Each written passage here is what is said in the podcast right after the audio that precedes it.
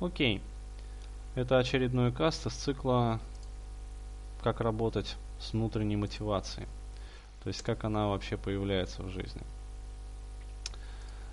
А, то есть, вот как видно было на твоем примере, то есть процесс, ну, как я его называю, выращивания внутреннего отца.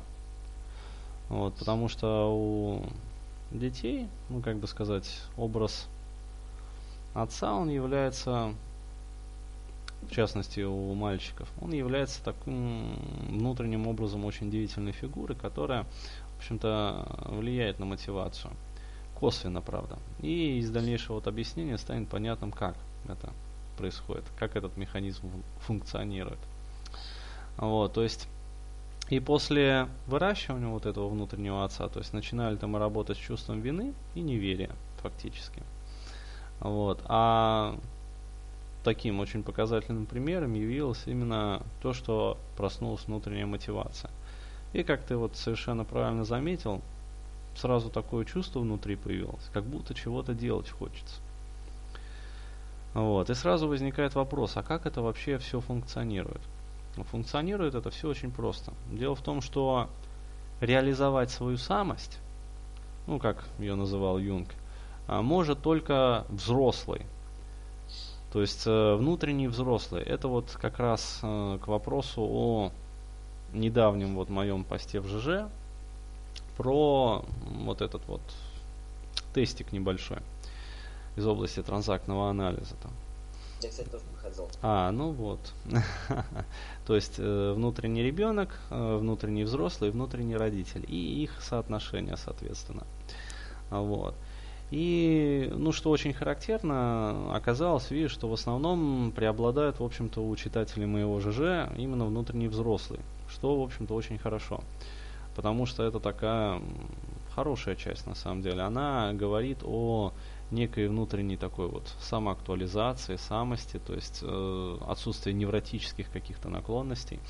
Вот, потому что э, невротики, причем такие острые невротики, они характеризуются как раз-таки диаметрально противоположной картиной, когда вот внутренний взрослый очень маленький, ну там бывает не доходит даже до 20 там, процентов.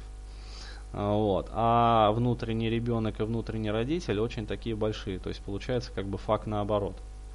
А, вот. То есть э, обратная такая картина. Э, в середине провал, а по бокам очень две высоких таких колонки. И вот э, такая ситуация, она является достаточно печальной. Вот, почему? Потому что она чревата очень сильными внутренними конфликтами.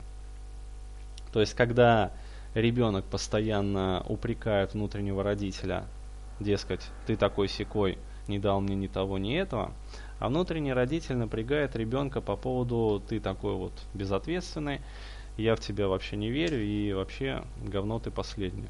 Ну, короче, вот так вот. И получается э, невроз.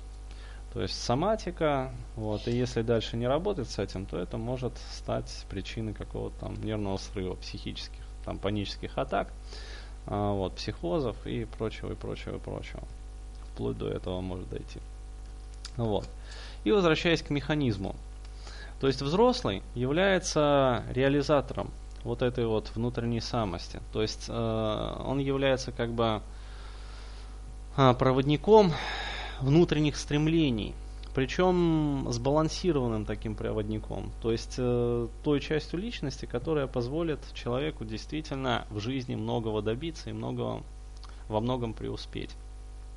Вот. Но если взрослый недостаточно силен, как бы, внутренний взрослый, вот, то в борьбу вступают между собой, продолжают вот как-то конфликтовать внутренний родитель и внутренний ребенок. И как я уже говорил, а, внутренний ребенок, как вот, например, в твоем случае, а, вот, он не хочет заниматься какими-то ну, значимыми вещами.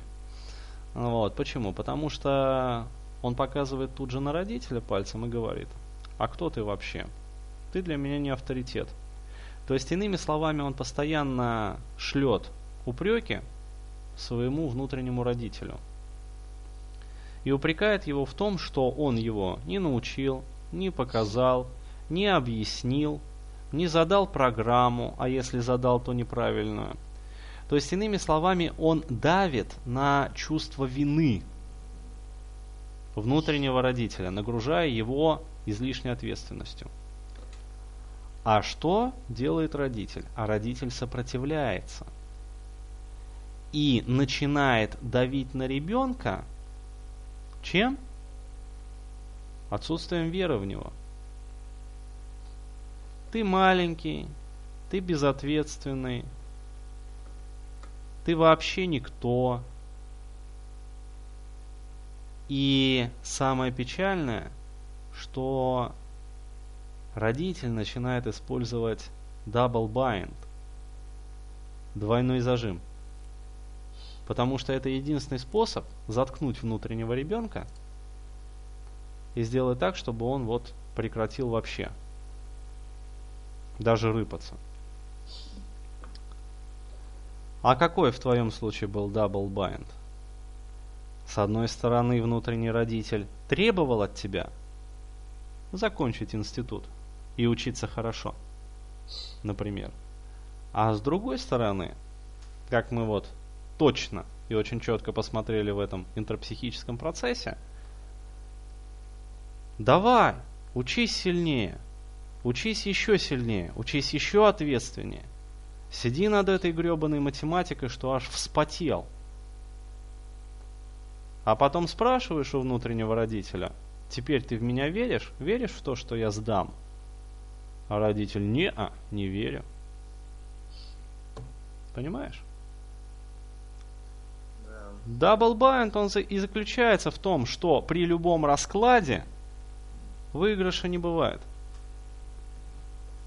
То, то есть bind это инструмент, который позволяет внутреннему родителю загнобить внутреннего ребенка, сделав его абсолютно недееспособным.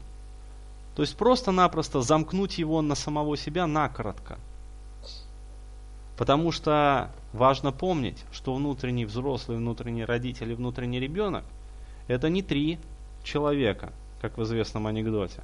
Я, говорит, недавно понял, что Карл Маркс и Фридрих Энгельс это не муж и жена, а четыре совершенно разных человека. Вот. Так вот, здесь не так. Важно помнить, что и внутренний родитель, и внутренний ребенок, и внутренний взрослый – это области психики, которые идут войной друг на друга. В частности, именно внутренний родитель идет на внутреннего ребенка, а внутренний ребенок идет на внутреннего родителя. То есть это фактически одна часть мозга идет войной против другой, да. Из-за этого возникает вот это вот абракадабра. И поэтому, когда внутренний ребенок упрекает внутреннего родителя, тот ставит его в double bind, делает ему двойные вилы с вензелями. И говорит, что, съел? Вот. И эта область психики, которая э, отвечает за внутреннего ребенка, она просто замыкается накоротко. Вот, и погружается в депрессию. И что в этом случае происходит с мотивацией? Пропадает. Правильно. И приходит большой пиздец.